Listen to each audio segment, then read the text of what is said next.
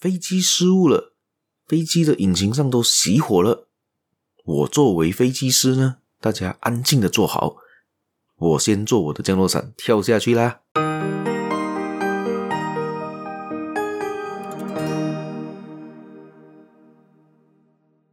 Hello，大家好，欢迎大家来到这个犹太小故事的这个 Podcast 这个节目啦。我是小叶，在这里跟大家说一声早安、午安、晚安。今天又是这个犹太小故事的分享啦。今天分享的这故事呢，是关于一个在美国的一个故事啦，一个访问的一个片段，一个小孩的这个答案是什么啦？所以这个主要在说的是听的艺术，也就是上网找到的一篇故事，在这里分享给大家看看啦。好，在今天开始这个故事分享之前呢，大家别忘了继续收听、继续的订阅、继续分享出去给你的亲朋好友，也别忘了呢，继续的去到我的粉丝团，好像在 Facebook，好像在 Instagram、YouTube、TikTok、小红书都能找到我。当然了，当然也有 YouTube 啦，大家可以帮我在那边做一个点赞，以及呢做一个分享出去啦。谢谢大家，我们就开始今天这个故事分享啦。现在故事分享呢，我在看了之后，我觉得这故事也蛮不错，但是我还想要不要分享呢？因为最近马来西亚这边呢，前两天就发生了很严重的一个飞机失事事件，也就看到那个飞机直线的下降，冲撞到路上，然后还撞到了一辆车以及一辆摩托车，然后也造成了十个人呢死亡，八个人是飞机上面的乘客以及机组人员。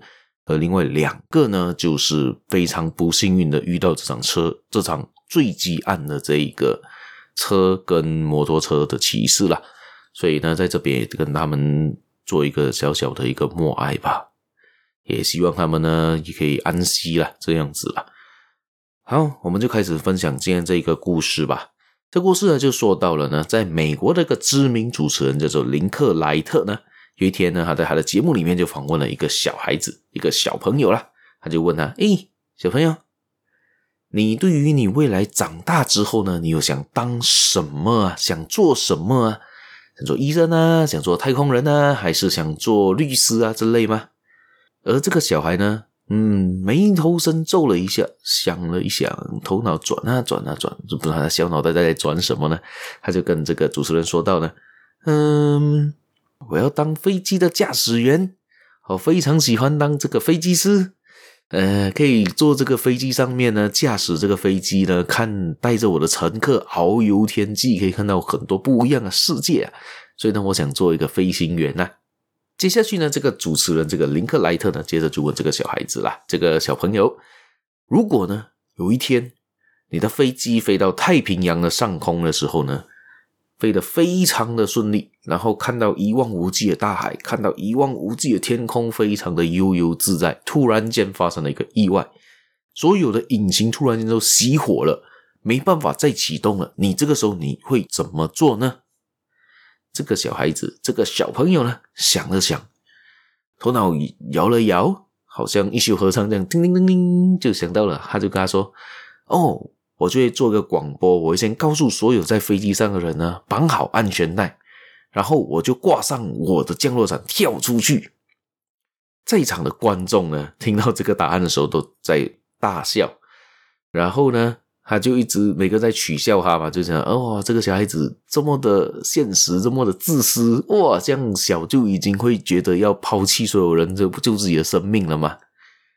但是呢，林克莱特注意着。这一个小孩子想看他是不是这么的一个自私、这么自作聪明的小孩，没想到呢，这个小孩开始落下了眼泪，开始哭了起来。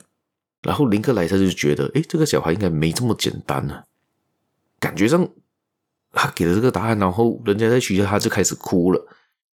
但是他的眼神中透露出他不是这样子的，他就继续问他，他就问这个小孩，为什么你要这样做呢？为什么你要自己套上了这个降落伞就跳下去了呢？而这个小孩呢，非常真实的回答这个答案：我要去拿燃料，我要去拿油，我还会再回来的，我还会再回来帮这个飞机加油啊！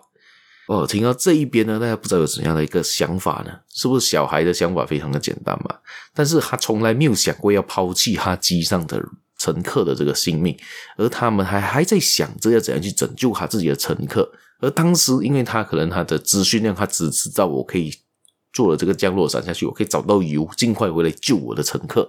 他想要是这样子，所以呢，这个叫听的艺术吗？也就是说到你必须要听人说故事，要从头听到完，你不要只听一半就做出了结论。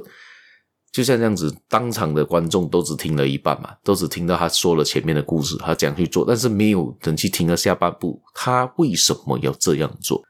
那常常的在人际关系当中呢，必须要用到这个，就是听的艺术了。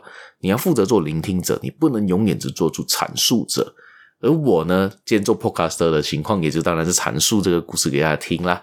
那就先安静的做一个聆听者，把我从头说故事说到完。如果假设你只听了前面那一段的前面的开头，你会觉得诶，蛮奇怪的，今天的故事为什么说我要自己跳降落伞就跑了呢？到底是什么事情？对不对？就觉得这个很自私，很很很怎样的？当你听到完整的故事之后，你是不是觉得，诶，原来这个小孩子有对这个机上的有其他的想法，有想要怎样去拯救他们？当然了，你在人际关系中，你在社交场合，你在工作场合，你在你的恋人面前，在你的家人面前，等等等等的，你都需要做一个好的聆听者。不管今天你是男的、女的。大的、小的、老的、少的，都需要做到这一件事情。你要了解对方在想什么，要听完整个故事，它的缘由、它的原理，而不是一昧的只听一半，然后就自己帮他做了另外一个结论，帮他做了另外的决定。他可能有其他的意义、其他的选择。为什么他这么选？一定有他的理由。那听完了才来做决定，才来听完了才来做结论，听完了。才来给建议，不要贸贸然的就给别人建议。可是你给的建议不是完善，也不是完整的，也只靠着你现在的经验、你的想法去做出了这个判断，而不是当下的当事者所想的情况。也可能当局者迷，他可能看不到，但是你必须把听完，把他故事说完之后呢，你再帮他做这个决定吧，也会比较好啦。这样子。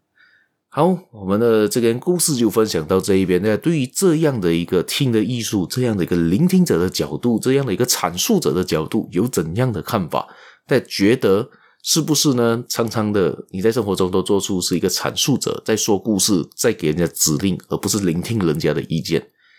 但今天回去就常常想想吧，你到底时常在生活中，你是一个阐述者，还是一个聆听者？大家可以可以往这个好的聆听者这个方向迈进吧。至少你阐述者做的好之后，你也可以做一个好的聆听者啊。好，我们就下一期节目再见了，拜拜。